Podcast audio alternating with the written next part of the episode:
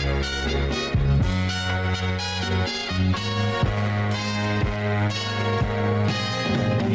girl, what you doing down there?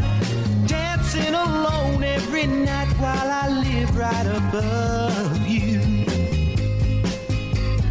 I can hear your music playing. I can feel your body swaying. One floor below even know me. I love you. Oh, my darling, not three times on the ceiling if you want me. Mm, twice on the pipe if the answer is no.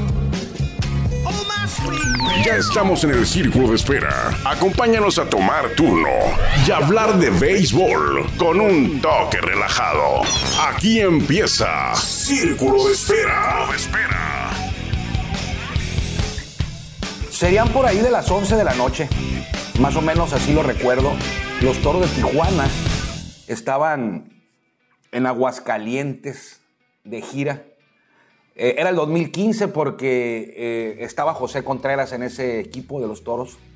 Y José Contreras jugó en el 2014 y por ahí de la mitad de la temporada del 2015 en Liga Mexicana de Béisbol con los toros. Luego jugaría con los Tigres, creo que el 2016 y se retiró, ya no lo vimos en 2017, a, a, José Contreras, el cubano grandote pitcher, que fue campeón de ponches en 2014. Y en 2015 estaba con los Toros de Tijuana y yo recuerdo que serían las 11 de la noche en mayo, no recuerdo exactamente cuál de las dos giras fue, pero casi estoy seguro que era la del 25 de mayo y no la del 14 de mayo. Los Toros jugaron contra Aguascalientes del 13 al del 12 al 14 de mayo del 2015 y luego se fueron a Ciudad de México, regresaron a casa para enfrentar a Saltillo y luego volvieron a Aguascalientes el 23 de mayo. Es decir, el, el calendario estaba medio complicado desde el 2015. Dos ciudades de visita, regresas a casa, juegas una serie y luego te vas dos ciudades de visita. Y yo creo que era por ahí del 23, 24, 25 de mayo, uno de esos días a las 11 de la noche que ella ya estaba en el hotel y a mí me gusta cuando no hace mucho eh, frío o mucho calor, que está agradable el clima. Si el cuarto tiene terraza o balcón, ahí pongo mi computadora y me pongo a escribir eh, después del juego. Y ese juego terminó temprano, porque yo ya recuerdo que estaba en el hotel y eran las 11 todavía. De, no, no terminaba el día, 11 de la noche, ya de regreso del juego contra los Rieleros. Al día siguiente creo que no jugaban los toros y viajaban a Saltillo. Entonces sí fue la, creo que fue la de Saltillo. No recuerdo que haya sido contra Ciudad de México el siguiente serie, creo que fue contra Saltillo. Y estaba yo en el cuarto con eh, José Ramón Flores, el cronista, fue mi roomie, en el Hotel Presidente, creo que era ahí en Aguascalientes, a un ladito de la Feria de San Marcos. Y estaba yo en la terraza, en el balcón, escribiendo con una mesita que saqué y una silla. Y escuché música tipo salsa cerca del, del hotel y yo pensé que era en el mismo hotel o algo de la Feria de San Marcos, que ya, no, ya en ese momento ya había terminado, ya no había Feria de San Marcos, por eso nos quedamos ahí.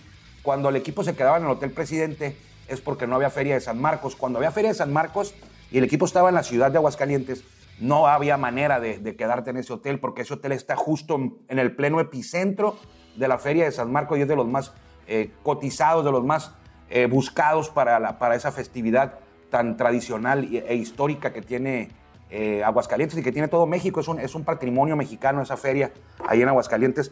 Y resulta que se escuchaba música en, en, el hotel. Y José Ramón le pregunté, y salió José Ramón, creo, y, le, platicamos al respecto. Y me dice: No, creo que ahí enfrente hay un bar cubano. Aquí nomás sales del hotel y cruzas la calle, está un bar cubano. Y no recuerdo quién pasó por abajo, qué jugador pasó por abajo, como el día siguiente no, no jugaban. Y me dijo que iba para allá. Total que terminé lo que estaba haciendo, 15 minutos, y eh, así como estaba, me fui al, al, lugar acompañado, creo que, era, creo que era de Alexander Azuaje, no me acuerdo con Jorge Morgan creo que era, Jorge Morgan, el otro cronista, José Ramón no, no quiso acompañarme, y fuimos, entramos, hicieron un bar eh, cubano, el bar era un bar cubano, y entramos y lo primero que vimos fue precisamente de quien le hablé al principio, José Contreras. Y lo menciono porque hoy cumple años José Contreras. eh, este lanzador Grandes Ligas, cubano, en el 71, o sea que está cumpliendo 52 años José Contreras. Y ahí estaba, muy a gusto, acababa de lanzar ese día. Y él no iba a ir a Saltillo. O sea, él lanzó ese día, creo que era domingo, y el lunes no jugábamos y él no iba a ir a Saltillo a la siguiente gira.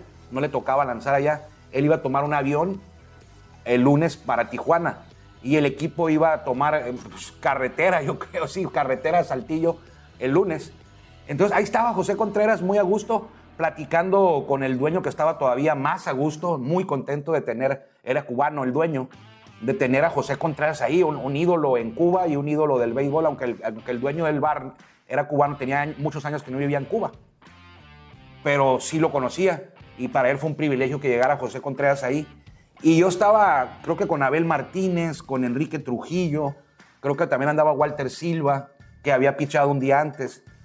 Eh, y la, anécdota que le voy a contar y se me hizo algo eh, que no se me olvida, fue que había varias mesas ocupadas con gente de ahí de Aguascalientes que le gustaba la música cubana o a lo mejor gente cubana.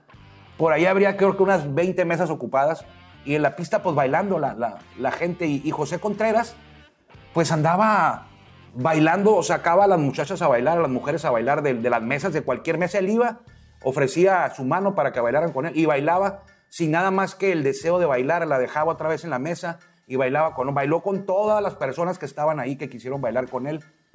Y de repente veo que los meseros andaban muy, muy hacendosos ahí en el, en el, en el, en el bar, en el bar cubano, eh, poniendo botellas de Havana Club, ron Havana Club. Ponían el servicio, la botella, el hielo, el Coca-Cola, no sé, lo que, lo que pidiera la mesa, pero le pusieron una botella a todas las mesas. A todas. A todas las mesas que estaban ocupadas le pusieron, hasta la mía. Pero bueno, ya yo después platiqué con, con José Contreras y, regresé la botella de, ron y mejor pedí una cubeta de, cerveza, que luego se convirtieron en dos o en más, quién sabe. No recuerdo bien. Eh, y me tocó sentarme, José Contreras andaba bailando y una vez se sentó con nosotros y ahí estuvo conmigo, con Jorge Morgan y duró platicando con nosotros pues, por ahí de 15, 20 minutos en esa ocasión, y luego después se iba y luego regresaba. Eh, y ya le, le, pregunté, oye, ¿qué pasó con, que, por qué las botellas? No, me dice, yo las, yo, las, yo, las, las, obsequié a cada una de las mesas porque estoy muy contento aquí en México. Y, y, ¿sabes una cosa? Me dice, yo cuando era pequeño, cuando yo empecé a trabajar de muy niño, eh, de joven, eh, para que yo me pudiera comprar una botella de, de Habana Club, ahí en Cuba, tenía que trabajar yo creo que un año mes para poder juntar y comprarme una botella de Habana, Ron Habana Club. Y ahora pues me las voy a comprar todas y como yo no me las puedo tomar, pues se las, regalé aquí en la, en la, en la discoteca, en el, bar. Entonces a mí hizo un gesto eh, muy noble de, de José Contreras. También el tema de que andaba contento, había lanzado, estaba jugando béisbol, estaba en México, tenía dinero, eh, andaba baile y baile, y repito, sin ninguna intención adicional al, simple baile, porque iba a una mesa, bailaba con una, mujer, una, una, muchacha de ahí, y la dejaba, la siguiente pieza iba, agarraba otra de otra mesa, y otra de otra mesa, y nadie se molestaba porque José lo hacía por diversión nada más, y se sentaba con nosotros y platicaba. Y en Oaxaca recuerdo también, bueno, ahí quedó esa, esa, Anécdota, José Contreras, estuvimos ahí hasta la, madrugada, yo creo, 2, 3 de la mañana, quizá un poquito más, un poquito menos por ahí. El dueño del, negocio, del lugar, pues cerró, pero, pero ya no dejó entrar a nadie más por los horarios, pero se mantuvo ahí todavía la música para los que estábamos en ese momento ahí dentro del, espacio del, bar. Entonces, no se me olvide eso que me dijo José eh, sentado ahí, que me dijo, yo tenía que trabajar casi un año para comprarme una botella cuando yo era joven y dije, algún día me voy a comprar una y ahora que puedo comprármelas, pues las comparto con la gente que está aquí con nosotros, eh, pues, celebrando cada quien lo que, a, lo que iba, ¿no? Eh, celebrando. También en Oaxaca ese año, fuimos a Oaxaca y yo probé los, los tacos, los chapulines. En Oaxaca venden la parte de las clayudas y la cocina tan sabrosa que hay en Oaxaca. En el sur del país hay una cocina fabulosa mexicana usted cuando vaya tiene que, tiene que probar. Los atractivos turísticos del sur del país, muchos son la comida, la mayoría. y cambia de ciudad en ciudad, en Campeche, en Yucatán, Sabroso, en Oaxaca, en Puebla, en Ciudad de México, ni se diga. En todos los lugares hay, en el norte también, en Monterrey, pero en el sur es más, es más marcada la diferencia que hay entre ciudad y ciudad y en los sazones de, de la comida. Y fuimos a Oaxaca y pues ahí venden, entre tralayudas y más cosas, se venden chapulines para comer. Chapulines los encuentros en el mercado. Eh, puede hacer tacos de chapulín, puede agarrarlos como los venden adobados, salados, eh, al mojo de ajo, naturales. Son como charales, como camarón seco, más o menos así, pero son chapulines. Y yo me estaba comiendo un taco de chapulín y me topé con José Contreras. Y me, le dije, ¿quieres un taco de chapulín? Y se me queda viendo y me dice, ¿chapulines? Sí, le digo, chapulines, mira, ya se los mostré. Traía un taco y traía una bolsita con, con chapulines ado- adobados, los de la bolsita y los del taco naturalitos ahí con limoncito y, salsita. Muy ricos, por cierto, ¿eh? parece que no, pero, pero muy ricos. Lo que sí no me atreví a comer fue alacrán en Durango. Ahí sí no. Pero bueno, en Oaxaca lo dio José Contreras y dijo, no puede ser, bueno, con terminología cubana, ¿no? Tradúzcalo usted en terminología cubana. Dice, no puede ser. Si mi gente en Cuba supiera que los chapulines se comen, nadie hubiera estado pasando hambre en Cuba, porque en Cuba está lleno de chapulines. Él le decía, no sé si saltamontes, otro, otro langostina, langosto, algo le decía, no le, no le decía chapulines, pero ahí le, ahí le dijo chapulines. Y eh, sí los probó y sí le gustaron, ¿eh? Por eso fue cuando dijo, mira, si mi gente en Cuba supiera que se pueden comer los chapulines o que se comieran los chapulines, no, no, hubiera, no, no pasarían hambre a veces allá mi gente en Cuba. José Contreras en ese año, en 2015, eh, jugó el 2014 y 2015 con los Toros. El 2015 no lo completó. Creo que después del Juego de Estrellas fue contratado en Taiwán o allá por Asia, Taiwán, y allá terminó la temporada 2016. Ya no estuvo aquí en México. Al 17 regresó, pero estuvo con, con, perdón, al 16, al 15. El 15 no la terminó aquí en México, se fue a Taiwán. El 16 regresó y estuvo un rato con los Tigres de Quintana Roo. Y él también alguna vez me comentó, ya con Tigres, cuando me lo encontré allá en Cancún, Toros contra Tigres, o, o sí, fue allá. eh, él también me comentó que, que, que él se iba a retirar hasta que el brazo le aguantara. Dice, no quiero retirarme y luego arrepentirme y decir, bueno, ¿por qué me retiré si todavía podía jugar? A mí me, me- es mi vida el béisbol y voy a jugar hasta que el cuerpo me diga que ya no puedo más. Y de hecho ese fue su, su último año, eh, con lágrimas en los ojos, eh. José Contreras, un tipo muy, muy corazón, muy sentimental, con lágrimas en los ojos cuando yo le estaba preguntando, y eso que no era entrevista, o no lo recuerdo, a lo mejor sí era entrevista, pero eso me dijo, me dice, yo voy a seguir aquí en el béisbol hasta que mi cuerpo me diga que ya no más, hasta que yo sienta que ya no puedo ayudar al equipo, no quiero retirarme y luego ah, arrepentirme por qué no jugué un año más, dos años más, tres años más, si es mi vida el béisbol. Ya tiene rato retirado, tiene por ahí de 17, 18, 19, 20, 4, 7 años retirado. Yo no lo he visto en algún lado como coach o como algo, no lo he visto a- al, al gran José Contreras, y digo gran por su carrera y también por la persona, por la gran persona que es el cubano José Contreras, de esos jugadores que te encuentras en el camino del béisbol y agradeces estar eh, en este ambiente del béisbol, de los caminos del béisbol, así como José Contreras, hay anécdotas, tengo anécdotas de, de muchos. Hoy me acordé de esa porque cumple años. Cumple años José Contreras, 52. 52, ¿verdad? Sí, le dije que nació en el 71. 52. Una de tantas estrellas que han pasado por Toros de Tijuana. Él venía de grandes ligas. Eh, jugó creo que con los Yankees, jugó con Medias Blancas, fue campeón. Con los Medias Blancas de Chicago, que quedaron campeones allá con, con Ozzy, Ozzy Guillén como manejador. Y el improbable campeonato, nadie esperaba que los Medias Blancas fueran a quedar campeones y lo lograron. Y ahí estaba eh, José Contreras. A lo mejor algún día lo vemos de manejador. Creo que no tiene la personalidad para ser manejador, pero bueno, puedo estar equivocado también. Eh, pero no lo he visto yo como coach en ningún lado. Hablando de, de, manejadores, eh, hay varios equipos de la Liga Mexicana de Béisbol que en este momento pues no tienen manejador. Podría decirse que un, y eso que hemos visto varios cambios, ¿eh? Eso que hemos visto varios eh, cambios de, de los estoy buscando. Varios cambios de managers en este año. Uno de ellos, pues precisamente es el de Luis Carlos Rivera, que viene a dirigir a los Toros de Tijuana. Manejadores desde el 2021, él es uno. Eh, otro de los que también llega este año es eh, Lorenzo Bandi, ¿no? Con los Diablos Rojos del México, que ya lo anunciaron. Piratas de Campeche con Luis Matos también.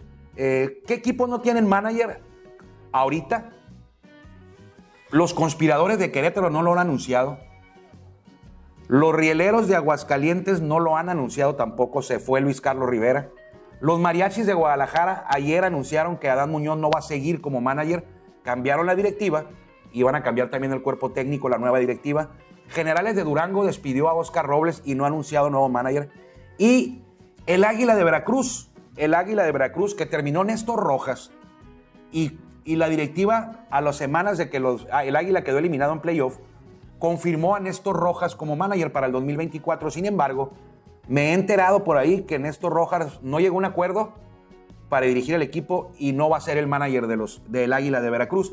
El Águila de Veracruz inició con Matías Carrillo como manejador el 2023 y por ahí de la mitad de la temporada eh, le dieron las gracias y se quedó quien era coach de banca, Néstor Rojas, y terminó la temporada y los metió a playoff. Eh, hasta la segunda ronda de playoff los metió, ganó la primera ronda de playoff a Pericos, pero luego perdieron, el, perdió el Águila de Veracruz en, en lo que fue la, pues vamos a decir, la semifinal de la zona sur. Y Pericos, al que le había ganado el Águila en la primera ronda, avanzó como mejor perdedor y luego se fue hasta el campeonato, ¿no? Con esta figura, se vio beneficiado con esta figura del mejor perdedor. Entonces son cinco, ¿no? Conspiradores de Querétaro, rieleros de Aguascalientes, mariachis de Guadalajara, ya no son mariachis, ahora son charros de Jalisco en la Liga Mexicana de Béisbol de verano. Ya no son mariachis, son charros. Eh, el Águila de Veracruz y Generales. Fíjese que hablando de mariachis, que ya no. El, como franquicia sí, existe, pero ahora es charros. Como equipo, como equipo directiva de mariachis ya no existe y ya no va a existir, por, por, lo, por lo menos en el 2024 no va a haber mariachis y a lo mejor ya nunca, ¿no? Este equipo de mariachis que jugó 2021, 2022 y 2023 y me encontré una gorra. Bueno, se la encontró mi amigo Alex Meléndez, que trabaja ahí en Plaza Alameda, se la, en Toro Shop, y se la encontró en una tienda de artículos deportivos de tenis y de playeras y casacas. Se encontró una gorra de los mariachis de Guadalajara en remate, en remate porque era el, buen fin. Se la encontró por ahí de 250 pesos, New Era, elástica como me gustan a mí. A mí no me gustan de medida, me gustan elásticas. Y era ML. Yo me pongo ML o LXL, cualquiera de las dos, porque es elástica. Me queda mejor la LXL, pero la ML sí queda bien y no me molesta. Entonces se la encontró y la guardé ahí.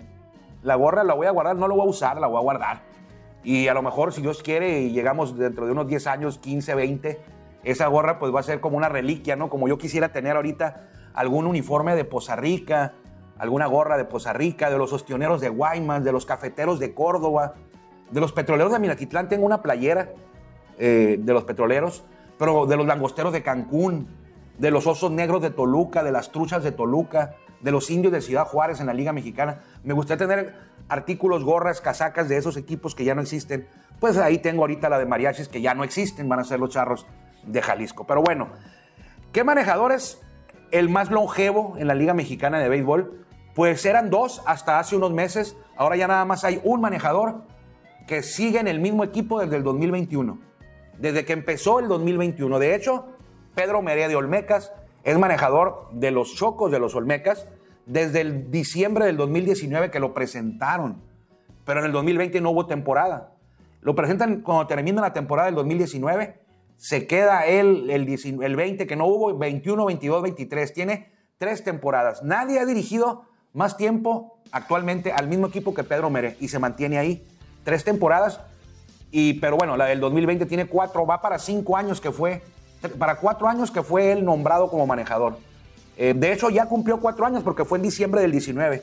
Cuatro años que fue nombrado como manejador y ha dirigido tres temporadas, porque la del 20 no hubo. Y es el único. Estaba igual Luis Carlos Rivera, pero ya dejó a Rieleros. Y Pedro Merea acaba de ser confirmado como manejador del equipo de Tabasco. Él es el más longevo. Y fíjese, en la rotación de personal. Él es el único, Pedro, desde el 2021 para acá. El único manejador que inició la temporada 2021 y se mantiene es Pedro Meré.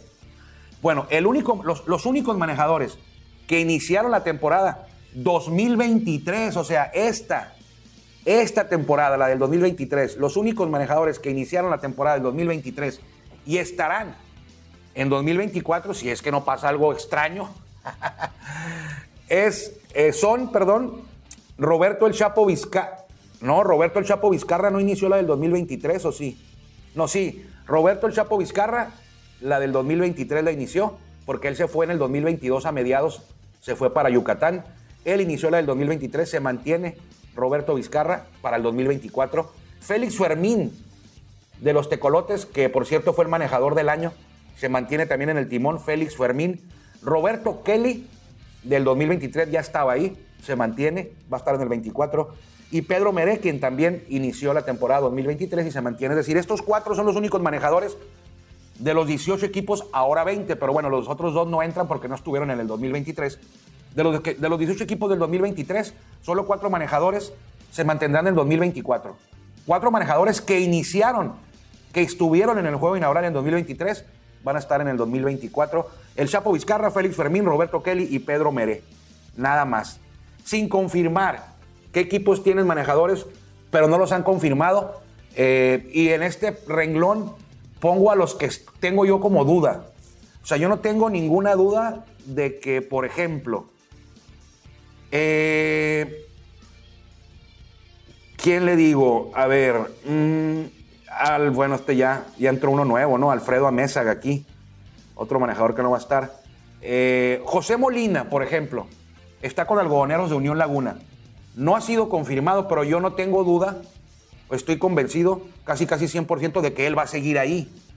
Pero hay unos managers que terminaron la temporada anterior y no han sido confirmados o no han sido descartados para el 2024. ¿Quiénes son? Uno de ellos es Daniel Fernández, de Guerreros de Oaxaca, que él le entró al quite ahí, él no terminó. Estaba Jerónimo él no inició, estaba Jerónimo Gil y él fue, cuando lo despidieron a Jerónimo Gil, él llegó en su lugar, Daniel Fernández. No ha sido confirmado por Guerreros para el 2024, tampoco ha sido descartado. Y yo creo que aquí no estoy tan seguro de si él vaya a ser como lo estoy con José Molina. A José Molina tampoco lo han confirmado, tampoco lo han descartado, pero yo creo que él va a ser. Aquí en Guerreros eh, tengo mis, mis dudas, mis reservas. No sé si Daniel vaya a seguir hasta que se diga que él va a ser el manager del 2023. En Tigres de Quintana Roo inició Jesse García el 2023 y no aguantó el camino y se quedó el chispa Carlos Alberto Gastelum terminó la temporada, no lo han confirmado para el 2024 y tampoco lo han descartado. Y en Tigres, pues yo no, yo no apostaría porque hubiera continuidad. Entonces prefiero esperarme para decir que él va a ser el manager porque no lo han confirmado. Y el otro es Rafael Rijo, Bravos de León. Terminó la temporada Rafael Rijo. En, en, Bravos de León hubo infinidad de managers. El año pasado estuvo, bueno, no, no infinidad, pero estuvo Luis Mauricio Suárez, Orlando Merced y Rafael Rijo. Entonces, él terminó, no ha sido confirmado ni descartado. Entonces, esos son los tres manejadores que, eh, a mi gusto, mm, faltan por confirmar para que yo, los pueda, yo pueda decirle a usted que ellos van a ser. A lo mejor sí van a ser managers, van a seguir, pero como no los han confirmado y tomando en cuenta cómo se manejan estas directivas de estos tres equipos, pues puede ser que no vayan a terminar. Eh, que no vayan a continuar para la siguiente temporada, igual puede ser que sí. Entonces, así lo dejamos que faltan por confirmar. Y los cinco que le mencionaba que no tienen eh, manejador, conspiradores, pues bueno, es el equipo nuevo, ¿no? Bueno, aunque, Dorados ya, anunció que va a ser Oscar Robles. Entonces, ¿cómo están los manejadores, los Bravos? Rafael Rijo, mientras no se diga lo contrario. Acereros anunció a Omar Rojas. Generales no tiene manager. Pericos tiene a Sergio Omar Gastelum, campeón, no creo que se vaya. Tecolotes a Félix Fermín. Tigres al Chispa Gastelum, que no ha sido confirmado. Algodoneros Unión Laguna a José Molina los hizo campeón de la zona norte, lo llevó a la Serie del Rey y la perdió. Mariachis estaba Dan Muñoz, ya se anunció que no va a estar, está vacante el puesto ahí. Zaraperos anunciaron hace un par de semanas a Alfredo Amézaga en sustitución de Carmelo Martínez, que creo que se va a quedar como coach de banca. El Águila de Veracruz tendrá a nuevo manager porque eh, en una versión a mí me informó, una versión, o una fuente me, me dio la versión eh, las versiones no, no informan, bueno, desinforman las versiones a veces, por lo regular, esas versiones que, versiones circulan, ah, por lo regular no, no, son, no son reales, no son verdaderas. Eh, el Águila, entonces Néstor Rojas, eh, no, va, no va a seguir ahí, la fuente que me lo dijo es muy confiable, no va a ser el manager, aunque lo confirmaron en septiembre, octubre, al parecer no llegó a un acuerdo y tienen vacante también el Águila de Veracruz. Guerreros, Daniel Fernández, hasta que no se diga lo contrario, él es el que sigue ahí. Leones de Yucatán, El Chapo Vizcarra, ahí va a estar, Sultanes de Monterrey, Roberto Kelly, Toros de Tijuana, Luis Carlos Rivera, anunciado en septiembre, finales de septiembre. Diablos Rojos, eh, Lorenzo Bandi, se fue Víctor Bojorquez. Yo voté por él para manager del año, ¿eh? Y se fue Víctor Bojorquez, llega Lorenzo Bandi. Piratas anunciaron a Luis Matos, que fue el que terminó la temporada esta del 2023, que concluyó por ahí en septiembre. Dirigió los Toros de Tijuana. Muy poquito. Yo creo que es el manager con menos juegos dirigidos en la historia de Toros. Hasta el momento, habrá que revisar. Pedro Meré sigue con el Mecas, Luis Carlos Rivera, perdón, Rieleros no tiene manager, estaba Luis Carlos Rivera, Oscar Robles es el manager de Dorados, estaban generales el año pasado y Conspiradores no ha anunciado quién va a ser su primer, el primer manager en su historia de esta nueva franquicia que va a estar a partir de, pues ya, de marzo, abril, ¿no? El 2024 en la Liga Mexicana de Béisbol, que por cierto, dieron a conocer una noticia, no la ha hecho la liga, pero ya hay versiones, en este caso sí confiables, de lo que ocurrió en la Junta, en la Asamblea de presidentes que ya son asambleas virtuales, ¿eh? Ya no es como antes que se reúnen a echar la chacota ahí, a cotorrear, a, en la asamblea también a ponerse serios un rato, a no atender a la prensa en esas asambleas por lo regular. Eh, la prensa viaja a veces a las asambleas y dejó de hacerlo porque te dabas la vuelta y se acababa la asamblea y nadie te decía nada. A mí me tocó, no me lo contaron. ¿eh? Yo me tocó ir a una o dos asambleas y entraba, ni te dejaban entrar a la asamblea salían y salían como, como apurados los presidentes, como si tuvieran el carro estacionado en doble fila. Así salían, eh, a rato les van a informar y nadie informaba nada. Entonces ayer se reunieron de manera virtual, qué bueno para ahorrarnos el gasto. Y una de las cosas que al parecer trataron, entre, hubo varias, el, tamaño de las bases, eh, que ya no va a haber shift defensivos, eh, o sea, ya no te van a poder, va a batear ahora, no sé, Félix Pérez y todo el cuadro se cargaba para el lado de la, del jardín derecho, ya no, va a poder, ya no van a poder hacer eso los, los, equipos a la defensiva. Y lo que a mí me agradó más y que me dio mucho gusto fue que a partir de 2024 se elimina esa regla que creo que duró dos años, o uno, dos, dos.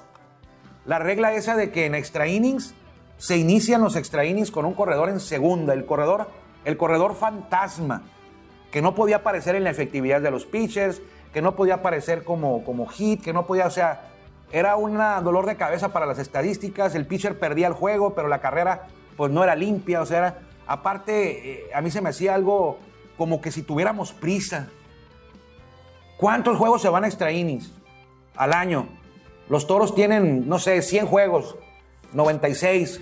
Se van a extra inning como, como 10, como 8, cuando mucho.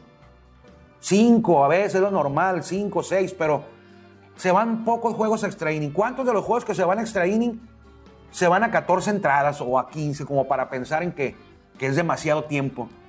No, no se van muy pocos, cuéntelos de los que se van a extra innings, que se van a 14 entradas al año, yo creo que como unos 10 en toda la liga, no por equipo. O menos de 10 juegos se van a, 14 entradas. Como para que sea necesario y urgente eh, incluir esta medida, esta, esta regla en el sistema de competencia, en el reglamento de juego, de poner un corredor en segunda para abrir la décima entrada, para cerrar la décima entrada, para abrirla a mí nunca me gustó, y siempre lo dije, y ahora creo que se eliminó, creo, se, va a eliminar esta regla en la Liga Mexicana de Béisbol, en el Pacífico, van a seguir igual. Entonces, para mí es una buena noticia. Eh, yo cuando estoy en casa festejo que se vayan a extra innings y me pone de mal humor saber que se van a ir extra innings y un corredor en la eh, y van a arrancar con un corredor en segunda. Lo hacen en Grandes Ligas, bueno, está bien, no todo lo que hace Grandes Ligas es bueno, ¿eh? No todo lo que hace, lo que pasa en Estados Unidos en el béisbol es es bueno. Eh, a mí no me gusta, yo sé que en Estados Unidos hay mucha gente que no le gusta, a mucha gente sí le gusta, pero bueno, si va usted, dices, bueno, Armando, es que tú lo ves en la, tu casa a gusto, pero en el estadio se hace. En el estadio yo estoy porque trabajo, pero cuando voy de aficionado en invierno algún juego, cuando se van a extra inning, yo no, yo no tengo ningún problema. Yo sigo viendo el juego. Eh, le recomiendo a usted, eh, si está ahí, agréguele una columna más al box score y siga apuntando. No va a pasar nada. esa, esa, fíjese, cronómetro para el juego corredor en, segunda en extra innings. O sea, es, es descarada la manera que quieren de bajarle al, tiempo. Eh, no hay más que tantas visitas del coach al, pitcher. Ya no va a haber más que dos reviradas. No se, no se quiere. A lo mejor vamos a jugar béisbol entonces al un futuro al que no te al que la primera carrera gana, ¿no? O algo así. Para que se vaya rapidito el juego en una entrada, en dos o en tres. Estoy exagerando. Pero a mí nunca me ha molestado que el juego dure tres horas, tres horas y media hasta cuatro. Bueno, ya cinco sí está, sí está pesado, ¿no?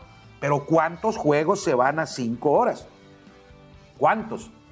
Como para, como para perjudicar al juego con este tipo de, reglas. ¿Cuántos?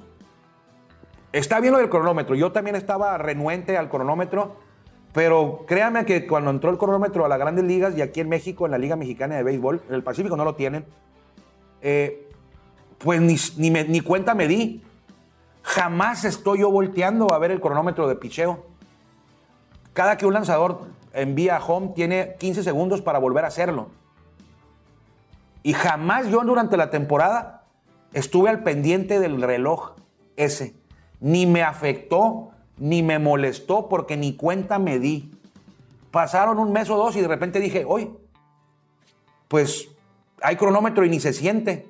Sí, el juego se va un poquito más rápido. ¿Recuerda usted aquella regla también en la Liga Mexicana de Béisbol? Los martes y miércoles los juegos a siete entradas, por favor. Por favor. Qué bueno que los quitaron, ¿eh? Qué bueno que los regresaron a nueve. O sea, yo estuve, ahí sí se sentía, de repente sentías que algo te estaban robando. Se acababa el juego y dos horas y yo, espérate, pues, pues ¿qué pasó?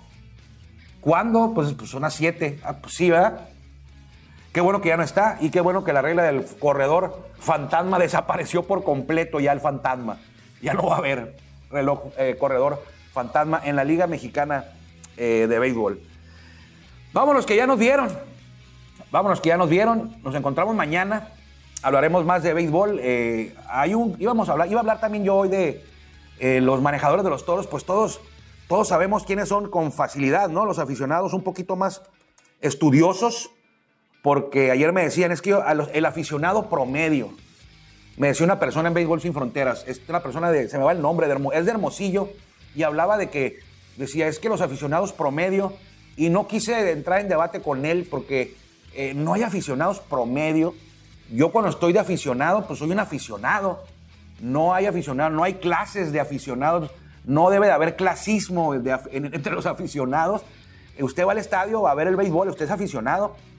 A lo mejor usted es más estudioso que el otro aficionado que está sentado a un lado de usted, pero, pero todo, deja, todos somos aficionados, no hay niveles de aficionados. Eh, yo soy periodista, ahí soy de periodista, pues soy periodista en un juego de béisbol, pero cuando yo voy a ver a los Águilas de Mexicali contra los Naranjeros de Hermosillo, en Mexicali o en Hermosillo, y me siento en la grada, pido mi, doble con chilito, bueno, no hay ahí en Mexicali, no, en Mexicali sí hay, doble con chilito, porque la misma persona que se encarga de la venta de cerveza en Tijuana es la misma que se encarga de la venta de cerveza en Mexicali. Entonces, yo me siento como aficionado y ahí soy aficionado, ahí no soy periodista. Entonces, yo difiero, yo no, yo no creo que haya niveles o clases de aficionados.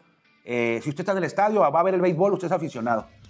No aficionado promedio, ni aficionado arriba de promedio, ni aficionado abajo de promedio. Y si usted quiere ir al estadio, andar bailando en las gradas, pues usted pagó el boleto, lo puede hacer. A mí no me molesta para nada que, que haya gente que esté clavada en el béisbol, viendo el béisbol, y haya otro tipo de, de aficionados que va a ver el béisbol, pero va a divertirse.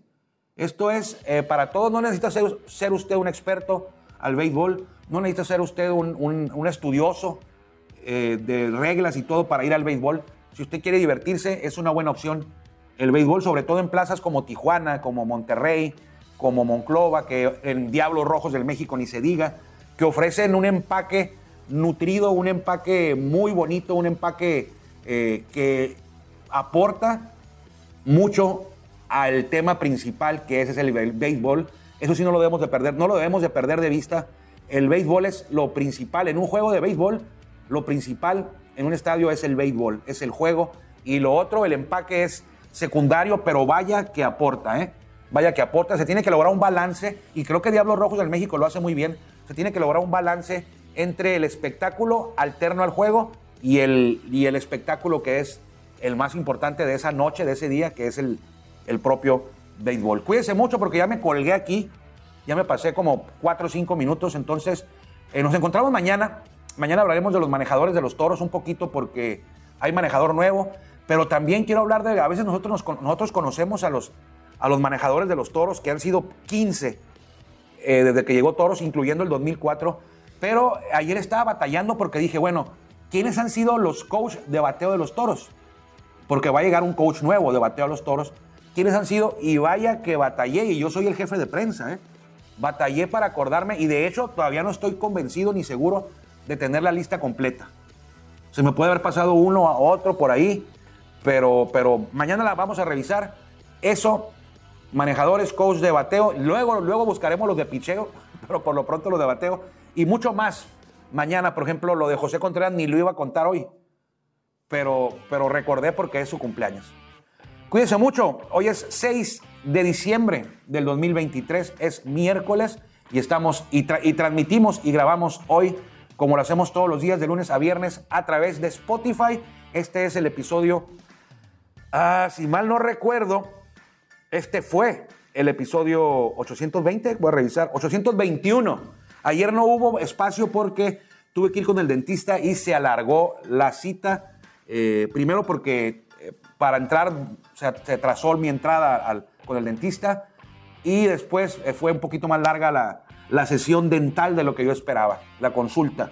Bueno, no, sí fue, consulta, más, fue más que consulta, pero bueno, eh, no estuve por aquí ayer, ofrezco una disculpa, pero si Dios quiere, por aquí nos encontraremos mañana. Muchas gracias por haber estado con nosotros, haber transcurrido esta más de media hora hablando un poquito de béisbol. Envíeme sus mensajes si usted quiere escuchar algo y por aquí, con toda seguridad, estaremos tratando de eh, complacer, tratando de tocar ese tema, una pregunta, algún tema que le gustaría saber mi opinión, con todo gusto. A nuestros amigos Cristian Reyes, Ismael Peña, Emilio Urrea, Isaac Guerrero, todos ellos son infalibles, infaltables en estos espacios y se los agradezco mucho. Varios de ellos, tres o cuatro de los que nos escuchan, eh, este podcast de Círculo de Espera fue el número uno que escucharon durante el año en Spotify. Así que muchísimas, muchísimas gracias a todos. Mi amigo Marco Antonio Domínguez, que es de los recién llegados a este espacio allá en Ensenada, también le mandamos un fuerte, un fuerte abrazo y agradecimiento por el respaldo. Marco, muchísimas gracias. Y muchos más que a veces se me olvidan los nombres y luego no me reclaman, pero me dicen, hey, yo también te escucho todos los días. Para todos ellos también, mándeme su mensajito y por aquí los mencionamos. Si usted quiere colaborar, ya sabe, a colaborar con nosotros de manera económica, si usted quiere ponerle a la bola para, para que este espacio mejore en el tema de, tecnología, de cámaras, de micrófonos, de iluminación para hacerlo en video, usted lo puede hacer a través de Patreon. Patreon. Ingrese a la plataforma de Patreon, portal de Patreon y busque Béisbol Sin Fronteras. Lo que se recaude ahí no es para Béisbol Sin Fronteras, es para Círculo de Espera, para dejar de... Eso que ya me compré mi grabadorcita chiquita, ¿eh? Para, para poder hacerlo en video, con, equipo propio. En video, con camarico. Y usted ya sabe, ¿no? Camaritas, audífonos, micrófonos, iluminación, todo lo que se requiere para que esto salga de mejor manera. El, quizá en el episodio 1000 lo podamos tener. Vamos en el 821, así que todavía hay chance. Cuídense mucho. Armando Esquivel se despide. Que le vaya bien. Gracias por acompañarnos en el Círculo Espera. Nos escuchamos próximamente. Círculo de Espera.